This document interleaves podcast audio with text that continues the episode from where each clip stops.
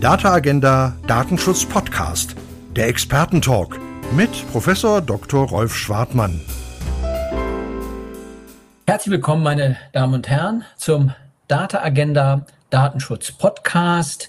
Stand der KI-Verordnung im Oktober 2023 auf der Zielgeraden oder vor einem neuen Anlauf? Fragezeichen. Heute ist der 11. Oktober 2023 und ich freue mich, Kai Zenner zu diesem Data Agenda Podcast zu treffen. Er ist Büroleiter des EVP-Berichterstatters der KI-Verordnung Axel Voss. Und unser Thema ist ein Update zur KI-Verordnung mit der zugegebenermaßen pointierten Überschrift. Ähm, ja, Zielgerade oder neuer Anlauf. Hallo Kai, ich erwische dich zwischen Verhandlungsmeetings. Äh, nach dem Podcast geht es weiter mit Geheimtreffen mit spanischen äh, äh, Leuten, hast du erzählt. Äh, wie geht's dir? Hallo Rolf, danke für die Einladung. Ja, genau. Ähm, wir sind gerade wirklich äh, so mitten in den ähm, Trilogverhandlungen, also in den Verhandlungen mit den Mitgliedstaaten und haben äh, ständig unsere offiziellen ähm, technischen Verhandlungen jeweils so sechs, sieben Stunden dann am Tag. Die muss man vor- und nachbereiten und man hat, wie du gerade angesprochen hast, auch ganz viele informelle ähm, Verhandlungen. Ähm, heute treffe ich tatsächlich die spanische Ratspräsidentin Gemeinschaft, um unsere exklusiven Kompetenzen im Rechtsausschuss zu besprechen. Da geht es unter anderem um Transparenzpflichten für ähm, generierten Content ähm, durch AI. Und ja, also es ist sehr lebensfüllend im Moment. Äh, und ja, wir, wir hoffen, dass wir dennoch erfolgreich sind und den AI-Act dann noch abschließen können dieses Jahr. Ja, wunderbar. Das, das hoffe ich auch. Ähm, ja, also vielleicht zum Hintergrund für die Hörerinnen und Hörer für diesen Podcast und meiner Verbindung zu Kai Zenner. Also gemeinsam mit Tobias Keber, dem Landesdatenschutzbeauftragten von Baden-Württemberg und Kai gebe ich einen Leitfaden zur KI-Verordnung heraus. Es sind auch natürlich zahlreiche weitere Autorinnen und Autoren beteiligt. Und der Leitfaden, der soll Anfang 2024 erscheinen. Und im Laufe des nächsten Jahres wollen wir als Herausgeberteam dann den Heidelberg Kommentar zur KI-Verordnung herausgeben. Und die Bücher, die sollen in, in Deutsch und Englisch erscheinen. Und das soll dieser Podcast auch. Wir nehmen jetzt zunächst eine deutsche Version auf und dann für alle, die die englische Sprache bevorzugen, ähm, nehmen wir dann noch in diesem Fall einen zweiten auf, damit der Podcast eben auch ähm, ja, international Reichweite äh, bekommen kann. Und ähm, ja, aber Voraussetzung für, für all das, was wir, was wir hier an wissenschaftlicher Begleitung und Podcast-Begleitung zur KI-Verordnung vorhaben, ist natürlich, dass die KI-Verordnung überhaupt äh, kommt. Und ähm, Kai hat gerade geschildert, äh, dass er intensiv daran arbeitet, dass sie in äh, dieser Legislaturperiode des Europäischen Parlaments noch verabschiedet wird. Ähm, ja, was äh, äh ist denn mal ganz konkret äh, deine Einschätzung? Kommt die KI-Verordnung äh, in diesem Jahr noch? Äh, wie ist der Zeitplan? Gibt es Eckpunkte, die äh, du nennen kannst? Und ähm, ja, deine Prognose unterm Strich war kürzlich 50-50 äh, dafür, dass äh, der AI-Act jetzt in dieser Legislatur noch kommt oder nicht. Ähm, ja, schieß mal los. Wie, wie siehst du es? Ja, danke. Also ähm, mit den 50-50, ähm, ich glaube, das ähm, trifft noch immer zu. Ähm, manchmal, wenn du mich fragst, bin ich ja ein bisschen negativer und sage dann, naja, 30 Prozent oder 40 äh, Prozent Wahrscheinlichkeit. An manchen Tagen, wenn wir dann doch mal ein bisschen Fortschritte gemacht haben, sieht das dann doch wieder ein bisschen positiver aus und ich würde sagen 60 etc. Aber ich glaube, der, der Mittelwert ist immer 50-50. Warum ist es so? Ähm, es ist wirklich äh, ja ein Zusammenspiel von bestimmten Punkten, die diese, diesen gesetzlichen Vorschlag einfach sehr, sehr, sehr, sehr schwierig machen, hatten wir schon vorher immer mal wieder drüber gesprochen, dass das Thema KI und wie man KI, äh, KI reguliert politisch hoch umstritten ist mit Leuten, die sich sehr auf die Risiken fokussieren, andere, die sich sehr auf ähm, die Chancen fokussieren. Und ähm, das ist ein, eine Grundproblematik, die ähm, ja wahrscheinlich bis zum Ende der Verhandlung vorherrscht und äh, immer wieder zu Problemen führt. Ähm, ein zweiter Punkt ist einfach, dass wir eine sehr, also ich bin ja jetzt sieben Jahre im Parlament und ich muss immer wieder sagen, dass ich überrascht bin über manche Ereignisse, die wir hier erleben. Es ist ein sehr spezielle Gruppe an Menschen, die äh, zusammengekommen sind und diesen Rechtsakt ähm, verhandeln, sehr schwierige Charaktere. Und ähm, ich glaube, diese menschliche Komponente ist nicht zu unterschätzen und die erschweren die Verhandlungen aktuell ähm, doch sehr.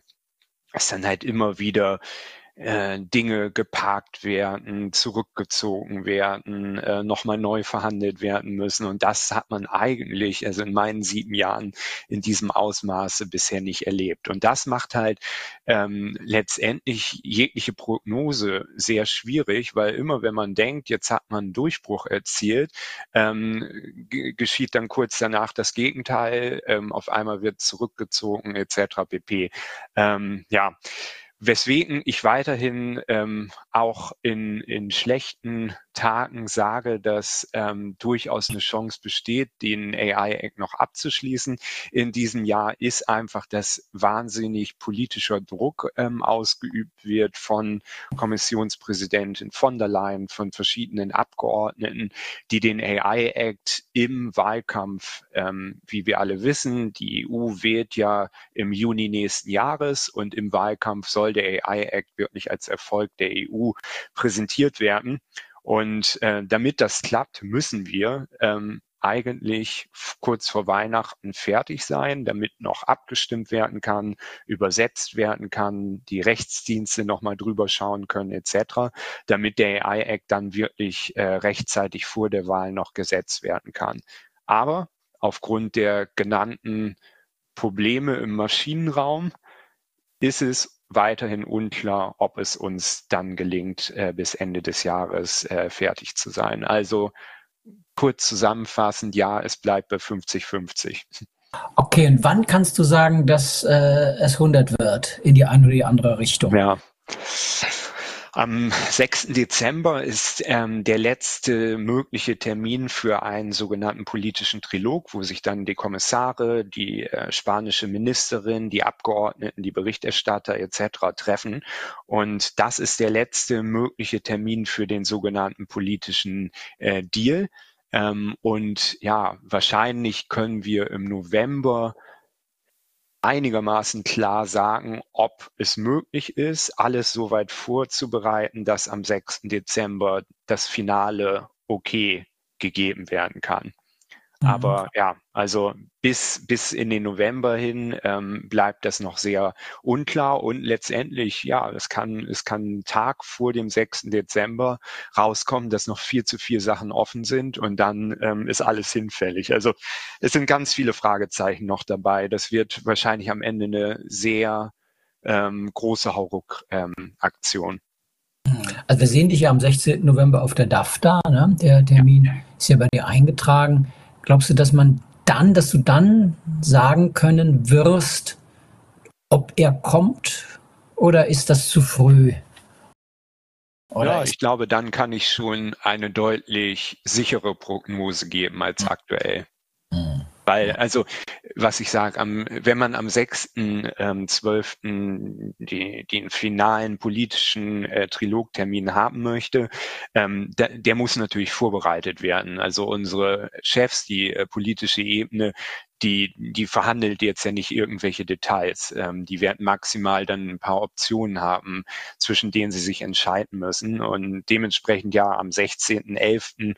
muss eigentlich jedenfalls ein großer Teil ähm, dann schon vorbereitet sein. Wenn das nicht der Fall ist, dann werde ich am 16.11. wahrscheinlich sagen können, das wird nichts mehr.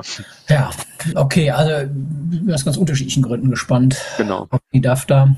Ähm, ja, also ja, dann hoffen wir einfach mal, dass äh, es dann zu einem ja, guten, sinnvollen Ende auch gebracht wird. Genau. Denn das Ding mit heißer Nadel zu Ende zu stricken und völlig zerstritten ist natürlich auch ähm, gefährlich. Also insofern, ja, okay. Also vielen Dank für die zeitliche Dimension, ähm, die du äh, gegeben hast. Gehen wir mal zu inhaltlichen Fragen. Ähm, wenn du eine aktuelle Bestenliste der zentralen Themen des Trilogs zur KI-Verordnung benennen müsstest. Also bitte jetzt nicht 10 oder, oder 20, ja. sondern vielleicht so, keine Ahnung, eine Handvoll. Äh, äh, ähm, äh, also was, was wären die, die, die, die, die Top-Themen, die ihr gerade genau. im Trilog diskutiert äh, äh und, und, und worum geht's äh, bei diesen Top-Themen? Genau, ja, sehr gerne.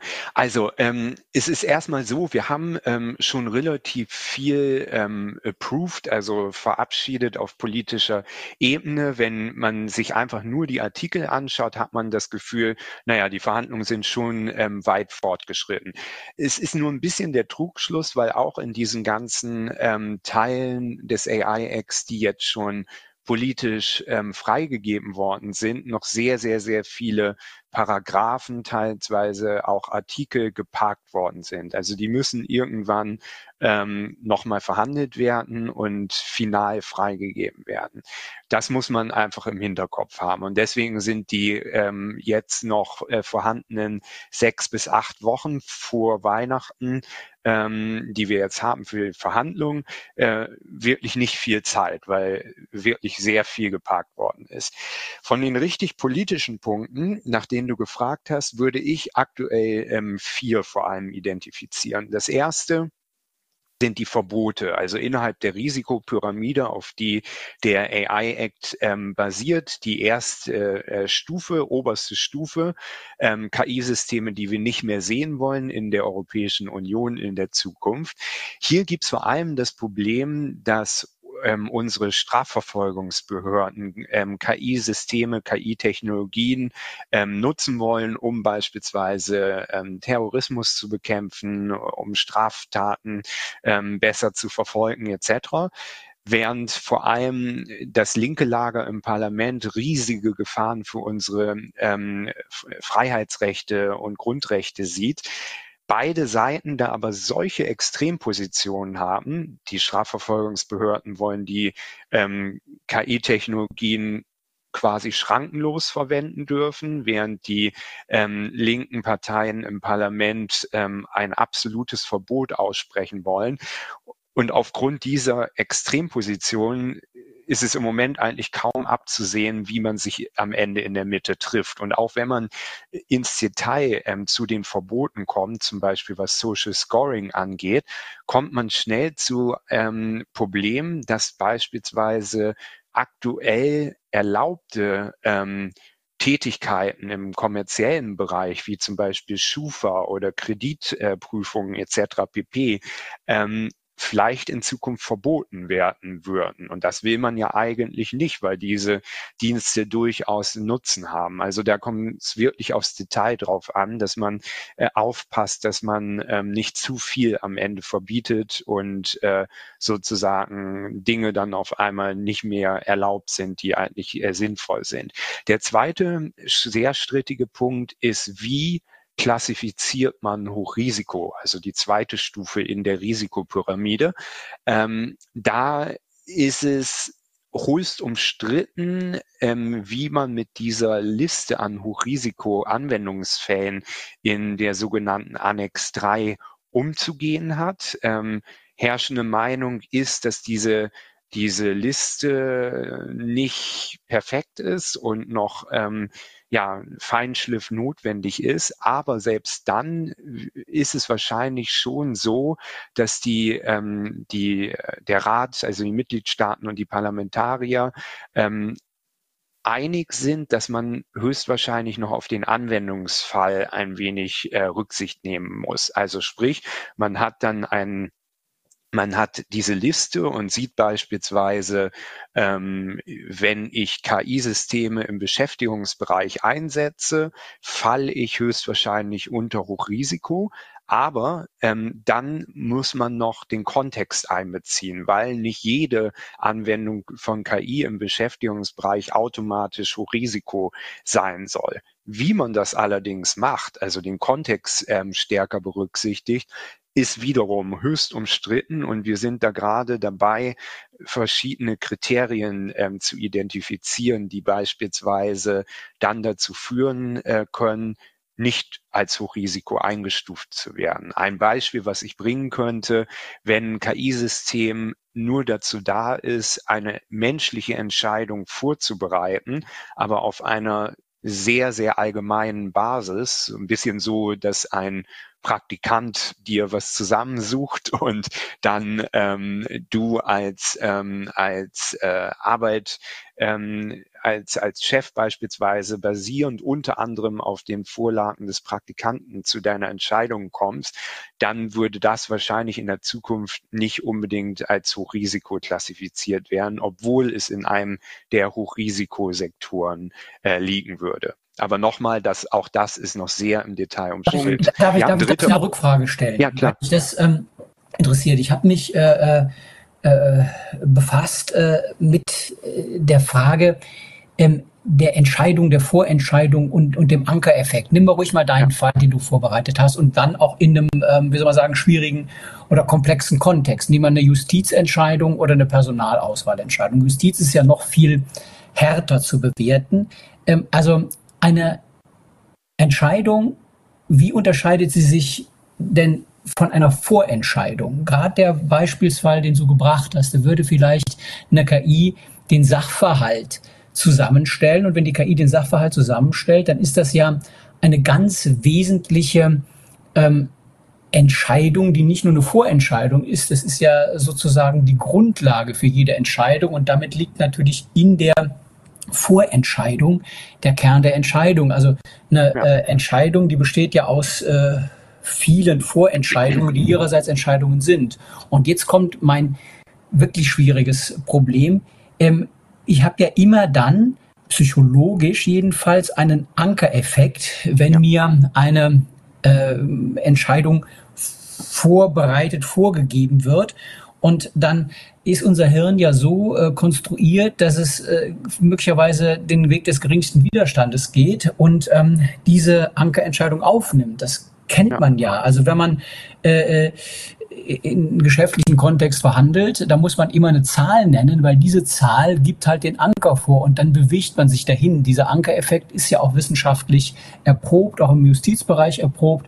Da hat man das zum Beispiel so gemacht, dass man mit gezinkten Würfeln geworfen hat. Da kam immer nur eine drei und äh, eine 9 raus und äh, die Personen, die die drei geworfen hatten, die haben eine geringere Strafe verhangen und die eine äh, 9 geworfen hatten, haben eine höhere Strafe verhangen und ähm, das ist natürlich ein Problem, was äh, aus meiner Sicht in äh, äh, komplexen und schwierigen und rechtsstaatlich relevanten Kontexten ähm, ganz besonders wichtig ist. Und gerade im Bereich der Justiz habe ich ja auch noch die Anforderung des gesetzlichen Richters.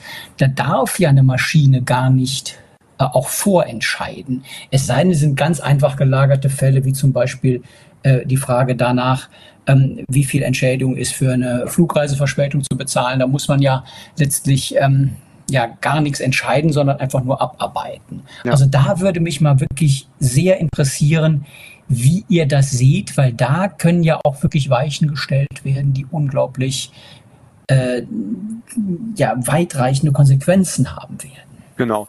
Also ähm, da sind wir aktuell ähm, erst auf einer eher oberflächlichen Ebene unterwegs. Also in Artikel 6 wird wahrscheinlich der Threshold, also der entscheidende Faktum sein, ob ähm, die KI-Vorbereitungsaktivitäten ähm, die menschliche Entscheidung materiell beeinflussen. Wie dann materiell Beeinflussung ähm, genau zu definieren ist, das wird in den Erwägungsgründen ähm, genauer klassifiziert werden. Da haben wir uns aber noch nicht rangesetzt. Es ist aber allen bewusst, ähm, dass dieser Ankereffekt ähm, vorherrscht und ähm, ja, dass beispielsweise, da gibt's ja so ein paar ähm, Negativbeispiele mit Flugzeugen äh, zum, äh, ja, äh, weißt du, dass der Autopilot dann bestimmte Sachen äh, vorgeschlagen hat. Der Pilot hat das einfach übernommen, weil meistens hat die Maschine ja recht und dann kam es zum Absturz, weil die Maschine tatsächlich einen Fehler ähm, äh, gemacht hat, etc. pp. Sowas ist uns bewusst und ähm, das wird dann auf der Ebene der Erwägungsgründe ähm, geklärt werden müssen. Ich denke aber, dass in diesem Fall tatsächlich auch die ähm, Rechtsprechung ähm, noch helfen muss und auch die Wissenschaft noch helfen muss. Der AI Act als EU-Gesetz wird in diesen Punkten höchstwahrscheinlich gar nicht so in die Tiefe ähm, gehen können. Ähm, vielleicht auch wollen nicht. Also die, ich weiß nicht, ob unsere Abgeordnete, die Kommission und die Mitgliedstaaten eine so tiefgehende Entscheidung treffen wollen, obwohl sie es vielleicht sollten.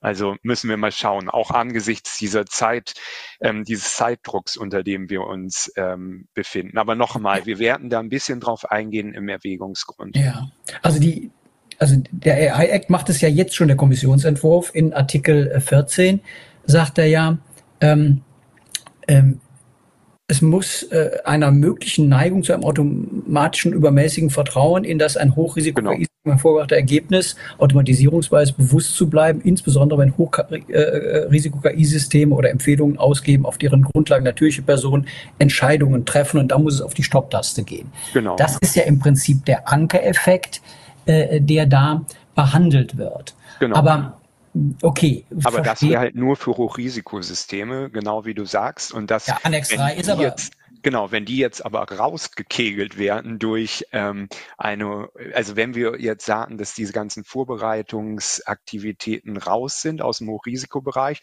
dann würde Artikel 14 natürlich nicht zutreffen. Ja, aber Deswegen, das ist ja ein Taschenspielertrick. Genau. Also wenn ihr sagt, genau. eine Entscheidung ist gar keine Entscheidung, sondern eine Vorentscheidung, aber eine Vorentscheidung genau. unterscheidet sich nicht mehr von einer Entscheidung, dann hätte man doch das ähnliche Problem wie bei General, Pur bei General Purpose AI, äh, die ja gefährlich sein kann, aber die ich dann rausklassifiziere regulatorisch. Also genau. an dieser Stelle, glaube ich, muss man ja schon ehrlich sein und sagen, also ähm, in einem Gerichtsverfahren ist auch eine Vorentscheidung ja. nicht zulässig, weil sie ankert, genauso wie eine Entscheidung. Ja. Und ähm, an der Stelle greift Automation oder Automatisierungsbias Bias ja natürlich ähm, unabhängig davon, ob es eine Entscheidung oder eine Vorentscheidung ist. Und wenn ich dann eine Vorentscheidung freien Lauf lasse, ja, dann habe ich das ganze System ja kurz geschlossen. Genau. Also wir würden es halt nicht Vorentscheidung nennen, wir würden es, wie gesagt, nur Vorbereitungshandlung. Äh, Aber das wäre doch das Gleiche Moment, in der Sache. Je nachdem, wie man es äh, auslegt. Also ähm, nochmal, ich sehe da nicht so den großen Unterschied, wenn äh, du jetzt einen Hiwi ähm, äh, hast, der dir Literaturhinweise gibt, der dir vielleicht erste Zusammenfassungen schreibt. Es liegt dann letztendlich am entscheidenden Mensch, ob man das kritisch hinterfragt oder nicht und nochmal durchgeht. Wenn man das, ähm, wenn man das, was der Praktikant einem vorlegt, einfach für bare Münze ohne Überprüfung nimmt, dann ja, dann sehe ich das Problem eher beim ausführenden das, Entscheider. Ne? Das, aber das ja, ist, du hast recht. Also es ist eine Sache, die wir auf jeden Fall äh, besprechen so, gerade. Ja. Aber in der, aber in der, wenn man so will, Maschinen in der stochastischen Vorbereitungshandlung, ja. Entscheidung, wie auch immer, liegt ja keine Stoffgleichheit zu Menschen. Du hast eine Kette, Verantwortung, Verantwortung, Verantwortung, vorbereitender Mensch, ausführender Mensch, entscheidender Mensch. Mit der KI hast du aber möglicherweise einen Bias, Genau. in der Datenbasis, der schon am Ende einen Anker setzt, den du aus der Datenbasis schon mehr oder weniger ziehst. Und dieses Risiko hast du bei einem Menschen natürlich auch, aber da liegt natürlich kein systemischer Bias drin, sondern das hast du bei einer Person. Und ich ja. verlasse mich vielleicht auch auf einen Menschen, vielleicht weniger, als auf ähm, eine ähm, KI, die als besonders ähm, ja, schlau in Anführungsstrichen gilt und so weiter. Also da sehe ich wirklich an dieser Stelle äh, äh echt für mich persönlich äh, äh ja. ganz schwierige äh, äh, Weichenstellungen. Ja, Nee, also ich stimme dir da auf jeden Fall ähm, zu. Wie gesagt, ich glaube, dass dieser Punkt ähm, höchstwahrscheinlich im AI-Act nur rudimentär gelöst wird. Das wird auch noch neben der Rechtsprechung, ähm, die ich schon angeführt habe, ähm, durch ähm, ja, sogenannte Guidelines, Guidance der Europäischen Kommission wahrscheinlich auch noch weiter ausgeführt werden. Die mhm. sind jetzt äh, verpflichtet, das ist schon verabschiedet worden ähm, noch mehr Informationen über Annex 3, also über die Hochrisikoklassifizierung und die einzelnen äh, Fälle herauszugeben. Und die sollen auch in Zukunft so eine Positiv- und Negativliste an Systemen veröffentlichen, die dann entweder Hochrisiko sind oder nicht. Und in diesen Listen beziehungsweise in den Guidelines könnte man dann tatsächlich auch auf diesen Punkt noch genauer eingehen. Also danke fürs tief reintauchen. Ich ja. habe dich äh, unterbrochen, aber ich halte den Punkt für Rechtsstaat nee, nee, so elementar, äh, ja. ähm, dass ich einfach an der Stelle nochmal tiefer, tiefer ja, wollte. Ne? Aber du hast von Zwei, genau. Von vier, das waren, äh, zwei Punkte hast du benannt, um genau, die Fragen ähm, zu geben. Genau, nee, kein Problem. Ist, ist tatsächlich auch wichtig und ich kenne es noch selber aus dem Jurastudium. Das ist natürlich äh, auch schon ohne Technologien immer eins der, der, der spannendsten, ähm, spannenden Diskussionspunkte. Also Nummer drei äh, von den offenen Punkten, die noch am ähm, meisten umstritten sind, ist ähm, der ganze Bereich ähm, der Aufsichtsbehörden, also sogenannt Governance-Bereich. Also ähm, wie wird der AI-Act am Ende dann implementiert, enforced, also umgesetzt etc. pp. Ähm, wir haben schon die, das Enforcement-Kapitel größtenteils durchgearbeitet. Es wird verglichen mit der ähm, DSGVO ähm, mehr zentralisiert. Die Kommission kann in Zukunft ähm, sogenannte ähm, ähm, grenzüberschreitende Fälle mehr kontrollieren, koordinieren, ähm, den einzelnen Aufsichtsbehörden aus den Mitgliedstaaten unter den Arme äh, greifen, zusammen mit dem AI Office, was auch noch dazu kommt. Ähm, es wird schon systematisch nicht unbedingt dasselbe Problem ähm, existieren wie bei der DSGVO mit Irland und Luxemburg, also zwei Mitgliedstaaten, die vielleicht nicht so ganz ähm, aktiv gegen ähm, bestimmte Großunternehmen äh, tätig sind, weil im AI Act ähm, man ähm, ein andere, einen anderen Ansatz hat. Also dadurch, dass es ein Produktsicherheitsgesetz ist, ähm, kommt es mehr darauf an, in welchem Mitgliedstaat ähm, ein Defekt vorlag. Sprich, es ist nicht ähm, der Fall, dass wenn Microsoft in Irland sitzt, nur die irische Behörde ähm, aktiv werden kann. Ähm, und noch einmal, die Kommission hat im Vergleich zur DSGVO auch mehr Rechte. Aber der große Knackpunkt aktuell noch in den Verhandlungen ist, wie stark man diese Zentralisierung äh, betreiben möchte, wie viel ähm, Möglichkeiten und Macht die nationalen Aufsichtsbehörden ähm, auch in Zukunft haben werden, wie überhaupt das ganze System am Ende funktionieren soll zwischen europäischer Aufsicht und nationaler Aufsicht, wie auch die Aufsicht zum AI-Act mit sektoraler Aufsicht, zum Beispiel der BaFin, dem BSI, Cyber Security Center, den Datenschützern, also Datenschutzaufsichtsbehörde etc., wie die eigentlich in der Zukunft alle mit dem AI-Act umgehen, ähm, wie das nochmal das AI-Office auf europäischer Ebene ähm, befugt ist, aktiv zu werden etc. Da knatscht es auch noch ziemlich, weil natürlich die Mitgliedstaaten ähm, das als Eingriff in ihre Souveränität ansehen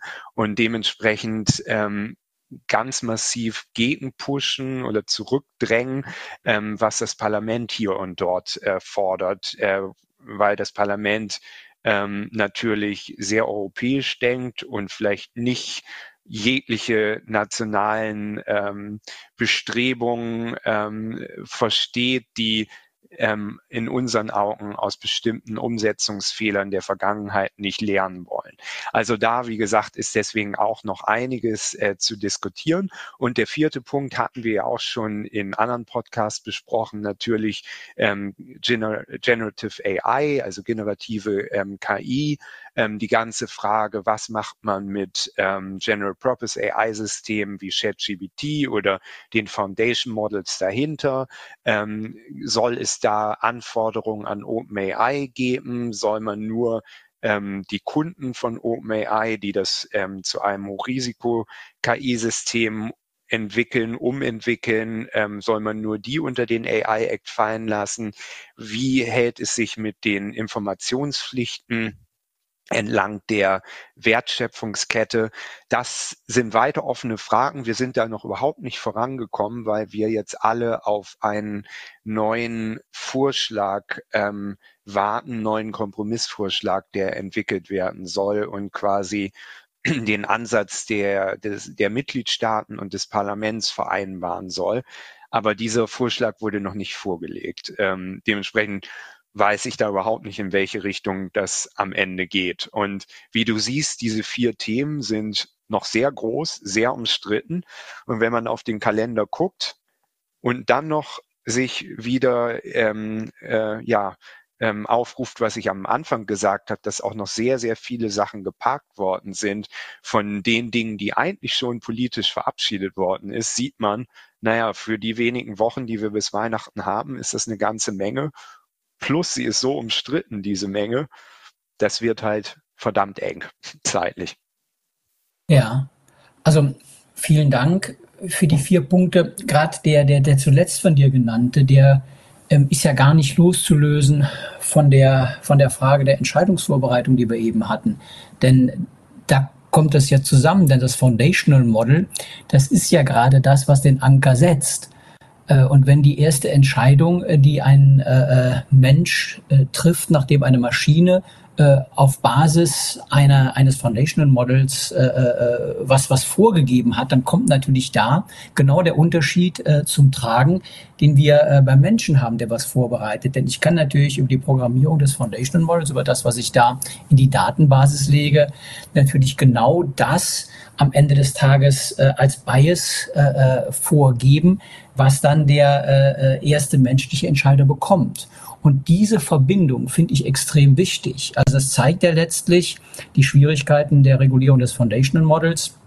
Mm, wenn man die ernst nimmt, äh, wenn man den Programmierern Glauben schenkt, kann man ja das Foundational Model am Ende des Tages gar nicht regulieren. Das leuchtet mir auch ein. Je weniger Daten die benutzen dürfen, desto äh, ungenauer wird das Ergebnis. Und äh, je mehr Daten sie haben dürfen, desto genauer wird es. Und vor dem Hintergrund kann ja das äh, am Ende nur dahin gehen, äh, in die Richtung zu sagen, also sie müssen möglichst breit äh, äh die, das Leben abbilden, diese Daten. Aber dann muss doch am Ende des Tages umso wichtiger es sein, auf der zweiten Stufe dann die Entscheidung zu treffen, wer darf die Entscheidung treffen, was ist eine Entscheidung und da eben auch, auch an der Stelle, also am, am Output, am, am menschlichen Backend zu regulieren und die menschliche Stopptaste klarzubringen. Und das finde ich so schwierig, dass ähm, der, der Ankereffekt aus dem Foundational Modus, Modus äh, dann unmittelbar in Verbindung steht mit der ähm, menschlichen Entscheidung danach. Und das ist für meine Begriffe wirklich ein riesengroßes Problem, äh, diese Durchmischung hinzukriegen. Oder wie siehst du ja. das? Ja, nee, da stimme ich dir äh, völlig zu. Ähm, wie gesagt, wir, wir wissen noch nicht so richtig, wo die Reise hingeht, wenn es jetzt im Detail ist. Ähm, wahrscheinlich wird sich der Gesetzgeber bei den Foundation Models, ähm, ähm, sagen wir mal, bei einem sehr nicht intensiven Ansatz am Ende äh, wiederfinden, der so in die Richtung geht, nicht äh, die extremen Anforderungen des Parlaments in allen ähm, Maße äh, zu erfordern, sondern ja für die Entwickler wie OpenAI vor allem sich auf die Informationspflichten zu konzentrieren und wie du gesagt hast, sicherzustellen, dass äh, der Datensatz einigermaßen äh, vernünftig ist, nicht diskriminierend ist in dem Fall oder jedenfalls jedenfalls ja äh, qualitativ gewissen Standards erfüllt. Ähm, aber dann wenn es jetzt richtig um den Anwendungsfall geht, sich weiter darauf äh, zu konzentrieren. Äh, also sobald ein General Purpose AI-System Foundation Model dann ähm, für Hochrisiko-Anwendungsfälle verwendet wird, dann würde der AI-Act in, im vollen Maße zutreffen. Und eine dritte Ebene wäre dann tatsächlich Transparenzpflichten, wenn es um ähm, KI-generierten äh, Inhalte geht. Ähm, das war so ein Vorschlag, der während des äh, Trilogs, wenn man das Thema sehr grob ähm, besprochen hat, immer wieder kam. Und in, wenn sich das am Ende so durchsetzt, dann würde tatsächlich ähm, der Punkt, den du angesprochen hast, auf der zweiten Ebene ähm, vor allem adressiert werden. Also wenn klar wird, dass ein Foundation Model in Hochrisikobereichen ähm, benutzt wird, dann würde über Artikel 14 tatsächlich über die, die Entscheidung ähm, ja, gesprochen werden und es äh, gewisse Vorgaben ähm, geben, inwieweit ähm, diese Systeme in den Entscheidungsprozessen äh, äh, involviert sind und inwieweit der Mensch dort die Oberhand behalten muss. Genau. Aber nochmal, in dem Bereich ist es für mich im Moment sehr, sehr schwierig zu, äh, zu sprechen, weil wir alle nicht so richtig wissen, wohin die Reise geht. Ja, also danke, dass du dann nochmal auch nachgefasst hast. Ähm, ja, also da schließt sich dann ja letztlich der Kreis wieder bei der Entscheidung, ne? in genau. welchem Kontext sie getroffen wird.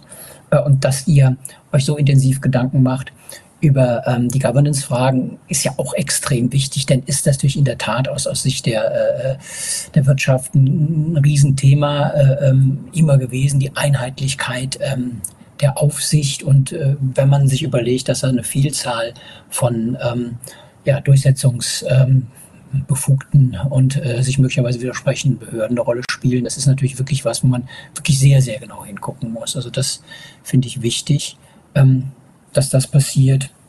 Ja, danke für die, für die vier Punkte, ne? also die du angesprochen hast. Äh, also das war ja letztlich, um es mal kurz zusammenzufassen, äh, Verbote, insbesondere mit Blick auf die Strafverfolgung und, und Biometrie. Das zweite dann die äh, Klassifizierung der Annex 3 Themen.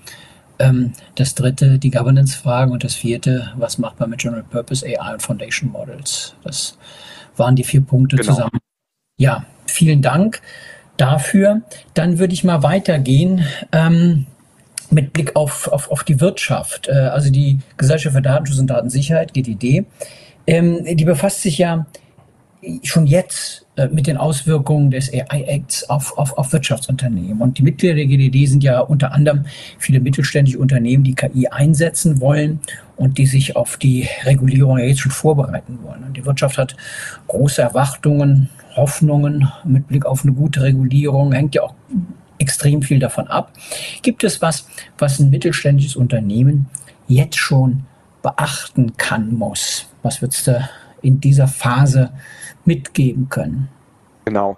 Also ähm, ich glaube, das Wichtigste ist ähm, erstmal ähm, ein wenig durchzuschnaufen und äh, sich äh, zu realisieren, dass quasi ähm, alles noch noch Zeit braucht. Also es gibt Übergangsfristen etc. pp. wahrscheinlich so um die zwei Jahre.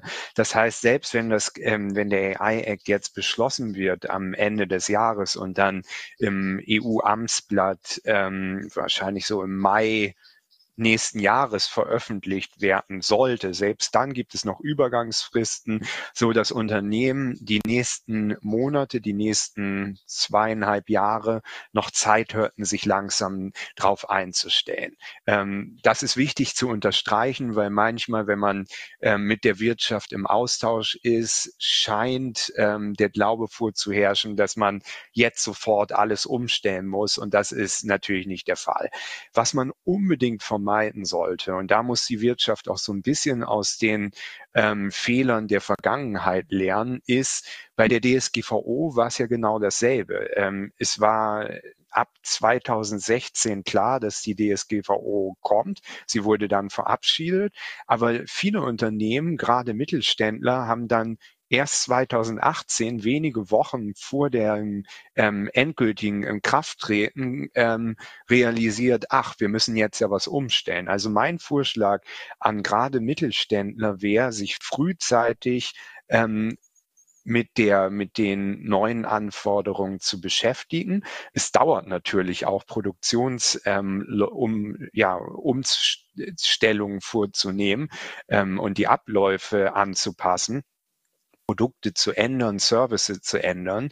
Ähm, und ja, nutzt die nächsten zweieinhalb Jahre und am besten geht auch jetzt schon in Kontakt mit den, ähm, oder sobald es klar ist, wer die Aufsichtsbehörde in Deutschland wird, ist es, glaube ich, gut, frühzeitig in Kontakt zu treten. Und es gibt ja, zum, nehmen wir jetzt mal den Datenschutz, ohne ähm, Namen oder Bundesländer zu nennen. Es gibt ja, ja durchaus ein paar Bundesländer mit Datenschutzaufsichtsbehörden, die sehr gut und proaktiv im Austausch äh, mit, ähm, mit Unternehmen sind. Und das wäre, glaube ich, auch für ähm, KMUs in Deutschland eine ähm, super Sache, dann frühzeitig mit der KI-Aufsichtsbehörde zu sprechen, Fragen zu stellen etc. Ähm, und ein zweiter Schritt, was man auch machen sollte, sich in den Standardisierungs äh, Prozess zu involvieren. In Deutschland ist es das DIN-Institut, was ähm, für Zensenelec, das ist die europäische Standardisierungsbehörde, ähm, quasi aktuell ähm, AI-Act technische harmonisierte Standards debattiert und die Standards sind deswegen so wichtig, weil über Artikel 40 im AI Act in der Zukunft eine sogenannte Presumption of Conformity ähm, gegeben wird. Wenn ein Unternehmen ein, sein Produkt oder sein, äh, sein Service ähm, aufbaut, ähm, im, wie sagt man, konsistent zu den harmonisierten Standards, wird davon ausgegangen, dass man den AI Act erfüllt. Das macht es relativ leicht oder könnte es relativ leicht machen, für Unternehmen ähm, compliant mit dem AI Act zu werden. Aber das Ganze oder der Erfolg von diesem Ansatz steht und fällt damit, dass ähm, Unternehmen sich an dem Standardisierungsprozess gut beteiligen und es nicht nur Großunternehmen gerade außerhalb Europas überlassen, die natürlich viel Wissen haben und auch viel Macht haben. Aber deswegen ist es gerade, deswegen ist es so wichtig, dass sich kleinere europäische Unternehmen auch mal bei der DIN melden und wenn nicht, wenn es nicht äh, möglich ist, dass sie durchgehend an den Verhandlungen bei denen teilnehmen, dass sie jedenfalls ab und zu notfalls über die Verbände bestimmten Input liefern. Weil noch einmal diese Standards einfach eine wahnsinnige wichtige Rolle spielen. Und ähm, als letzter Punkt ist es dann so, dass man am besten auch mal mit der Kommission oder mit den nationalen Aufsichtsbehörden mit denen man, wie ich sage, sowieso in Austausch sein sollte, mal über die ähm, kommenden Guidelines spricht, die ähm, von der Kommission und den nationalen Aufsichtsbehörden geschrieben werden. Die werden wahrscheinlich schon vor Veröffentlichung so ein paar Informationen aus diesen Guidelines teilen können. Und das gibt den Unternehmen dann natürlich noch mehr Zeit, sich darauf ähm, umzustellen und ähm, äh, anzupassen.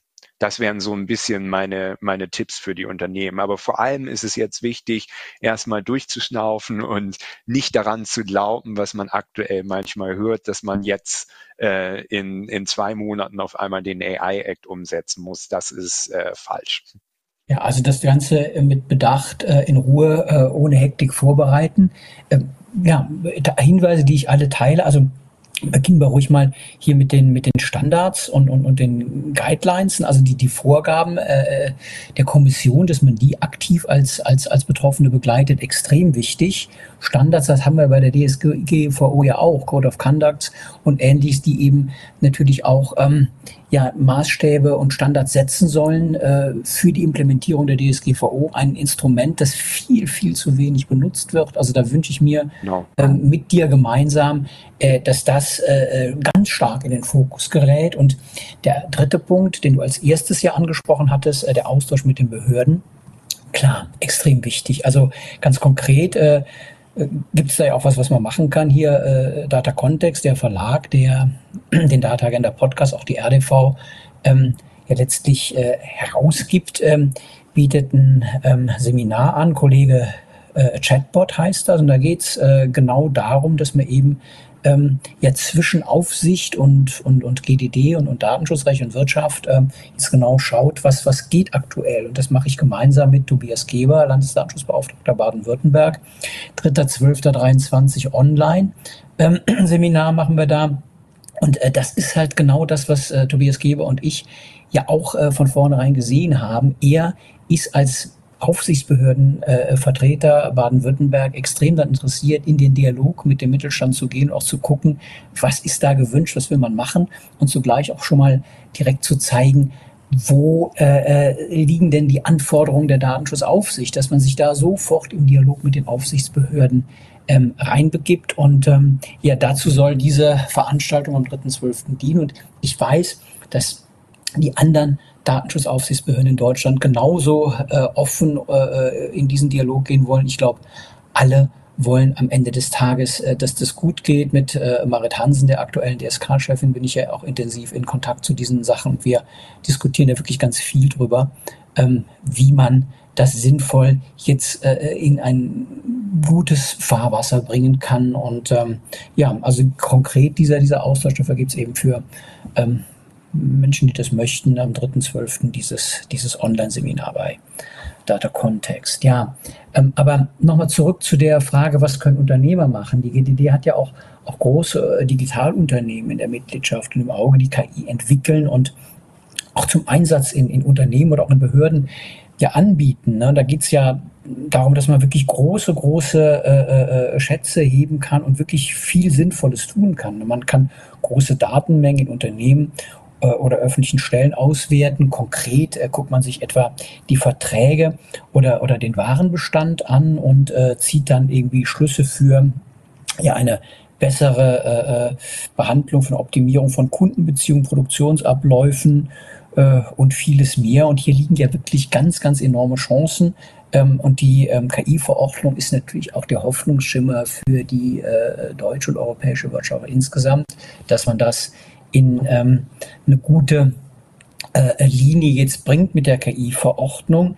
Ähm, hast du denn für ähm, ja, solche ähm, Unternehmen ja, vielleicht auch noch, noch, noch, noch einen besonderen äh, Tipp? Das ist ja noch was anderes als die, die die KI einsetzen. Das sind ja die, die, sie anbieten. Worum soll es für die gehen?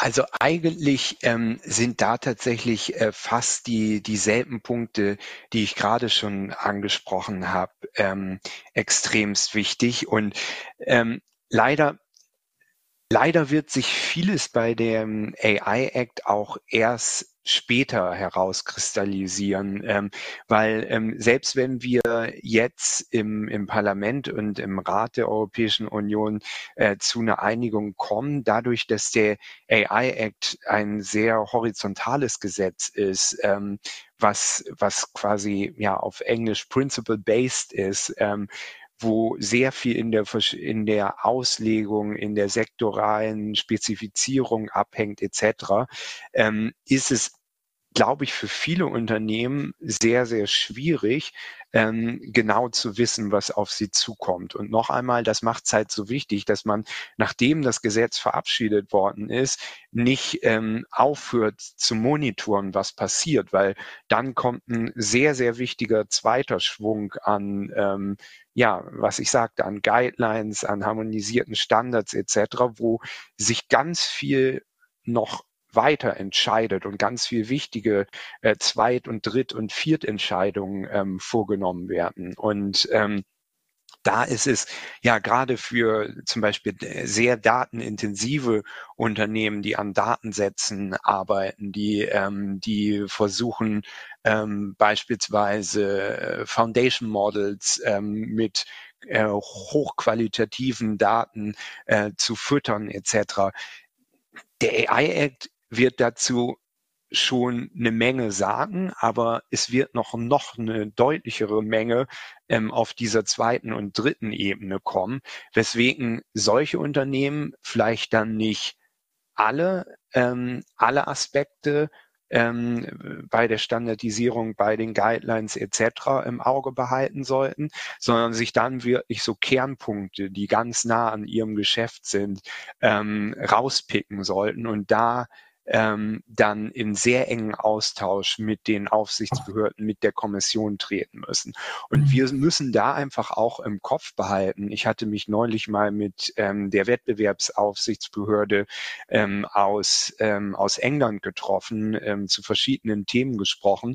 Und die haben auch dasselbe gesagt. Die mussten wahnsinnig kämpfen, gute Leute zu finden. Ähm, denen fehlt einfach, ähm, wie in Deutschland, wie in Malta, wie wo immer noch, denen fehlt häufig ähm, ja, richtige KI-Experten, ähm, die sie dann aber brauchen, um das Gesetz später zu implementieren, um, um Guidelines zu schreiben, um ähm, um beispielsweise wenn Unternehmen, ähm, sagen wir es mal, simpel missbaut ähm, und ähm, die Aufsichtsbehörde den, ähm, den sogenannten Quellcode oder Source Code ähm, äh, hat vom Unternehmen und äh, sehen möchte, ob da zum Beispiel bestimmte Diskriminierungen ähm, vorlagen.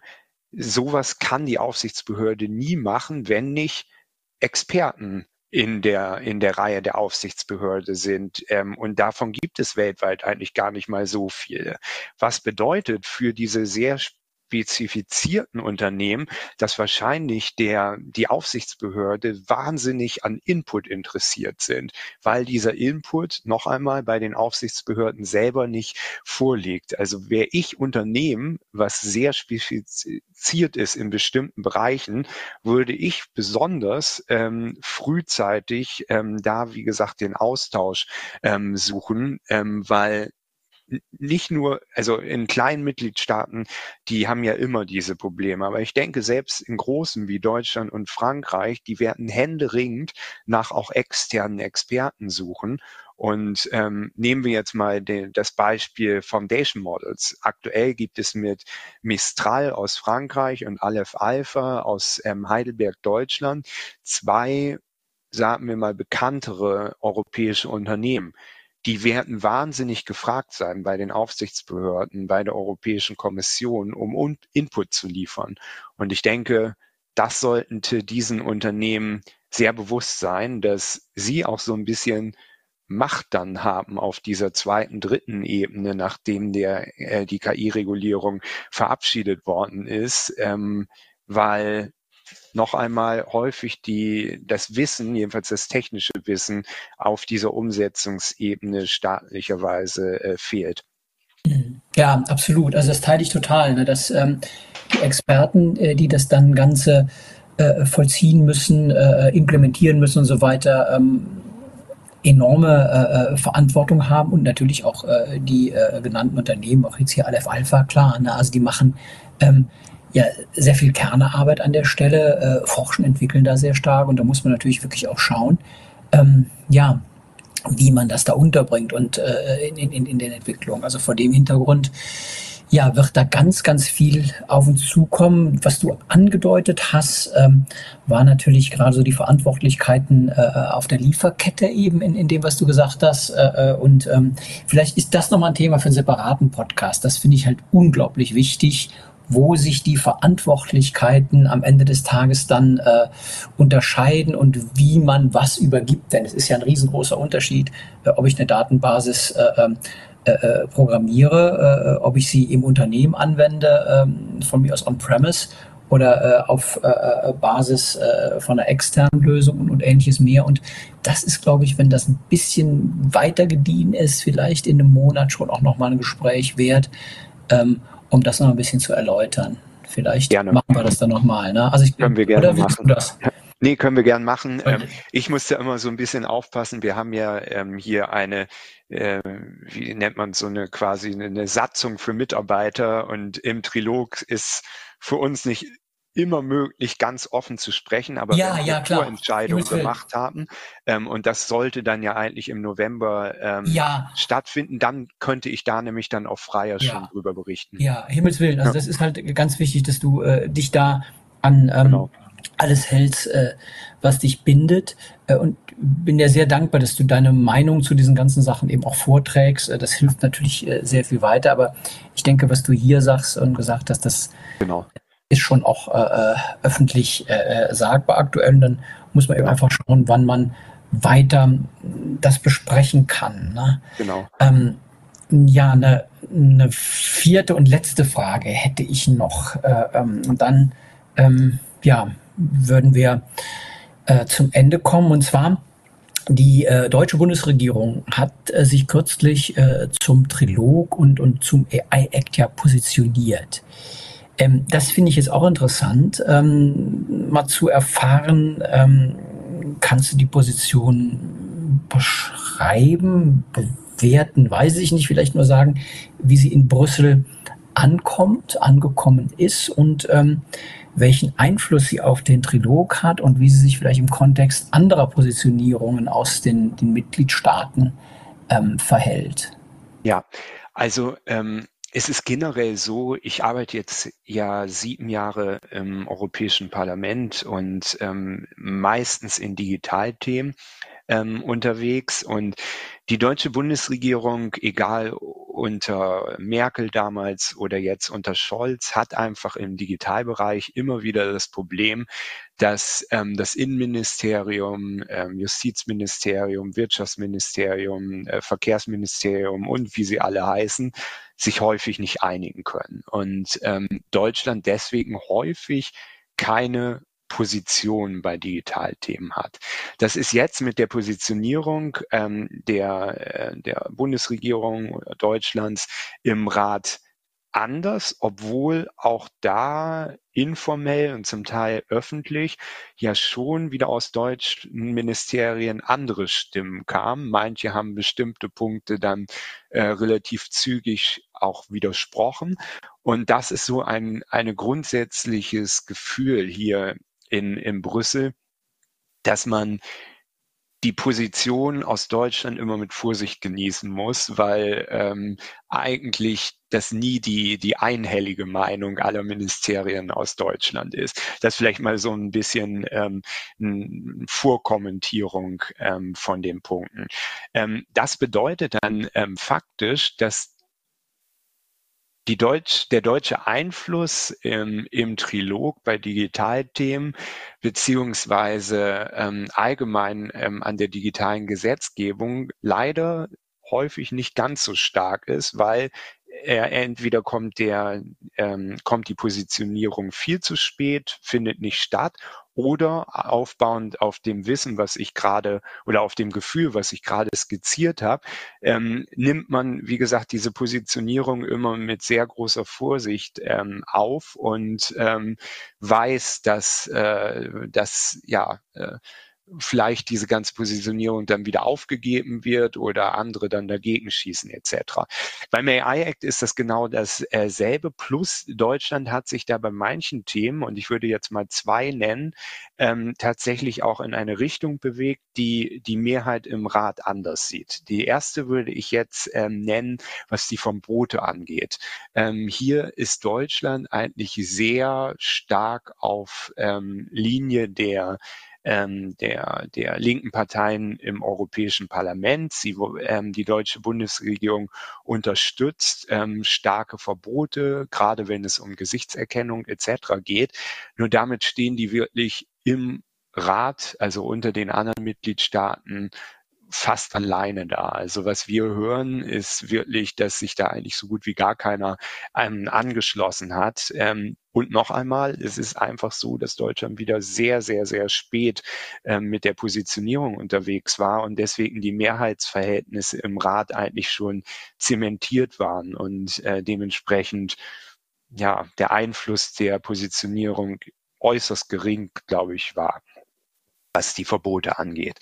Ähm, was Foundation Models angeht, äh, wo sich Deutschland am Ende ja sehr überraschend, ähm, sagen wir mal, entwicklerfreundlich aufgestellt hat und ähm, der Regulierung von Foundation Models und General Purpose ähm, AI-Systemen eher skeptisch gegenübersteht das ist durchaus ein Gefühl, was, glaube ich, viele Mitgliedstaaten oder einige Mitgliedstaaten ähm, teilen. Allerdings in den Verhandlungen ähm, zwischen Parlament und Rat noch einmal, wir wissen nicht hundertprozentig, wo es hinläuft, aber es ist, es ist schon sehr, sehr wahrscheinlich, das reguliert wird, also dass das Foundation Model reguliert wird und dementsprechend ist die deutsche Positionierung auch da ein bisschen zu spät, weil die Frage des Obs ist jetzt eigentlich gar nicht mehr entscheidend, sondern die Frage des Wie ist jetzt entscheidend. Und da, ich glaube, um richtig Einfluss ähm, zu haben, hörte die deutsche Bundesregierung ähm, viel mehr ins Detail gehen müssen. Also was genau wenn man jetzt die Position des Rates zu General Purpose AI-Systemen und die Position ähm, des Parlaments zu Foundation Models nebeneinander legt und versucht, Gemeinsamkeiten äh, zu identifizieren und irgendwie so ein so ein Mittelweg aus beiden äh, zu skizzieren, was wären dann die ähm, besten Ansätze gewesen? Und da liefert die deutsche ähm, Position eigentlich relativ wenig. Ähm, und dementsprechend auch in diesem Bereich würde ich sagen, hm, äh, ob das einen großen Einfluss hat. Also bisher in, in den Gesprächen, in den offiziellen Gesprächen, äh, die wir am Verhandlungstisch haben, sehe ich keinen großen Einfluss, um es jetzt mal vorsichtig äh, zu bezeichnen. Nochmal, es kam einfach zu spät und ähm, ja, es, also aktuell bringt es eigentlich nicht mehr viel zu sagen, wir wollen das und das oder das und das ist unsere Maximalforderung, äh, sondern wir sind weiter. Wir, wir versuchen jetzt ja einen Kompromiss äh, zu verhandeln und um aktuell Einfluss zu haben, müsste man halt Kompromissvorschläge machen, die sehr konkret sind, also wirklich aufs Komma ähm, hinauslaufen oder auf bestimmte Wörter hinauslaufen. Gut, aber das könnte man ja noch machen. Ne? Also die genau. ähm, Zeit ist ja, ist ja noch da.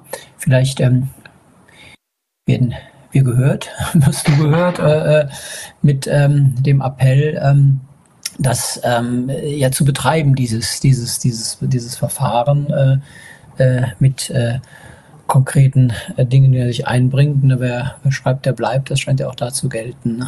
Und genau. Sinn, ne? klar.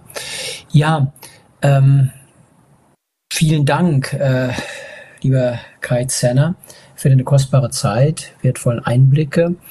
Ähm, wer regelmäßig von Kai Zenner auf dem Laufenden gehalten sein möchte, werden möchte, den verweise ich auf seine Kolumne in der RDV, Bericht auf, aus Brüssel. Da geht es insgesamt um, um Datenpolitik der EU, ähm, aktuell natürlich viel äh, KI-Verordnung, aber natürlich auch Data Act, Data Governance Act und alles das, was so aus Brüssel kommt. Ja, ähm, das war eine Stunde äh, Update äh, mit Kai Zenner, Stand der KI-Verordnung im Oktober 2023 auf der Zielgeraden oder vor einem neuen Anlauf? Fragezeichen. Die Antwort lautet 50-50 und äh, was 50-50 äh, inhaltlich bedeutet. Dazu kann man sich diese Stunde ähm, mit ähm, Kai Zenner einfach mal, mal anhören.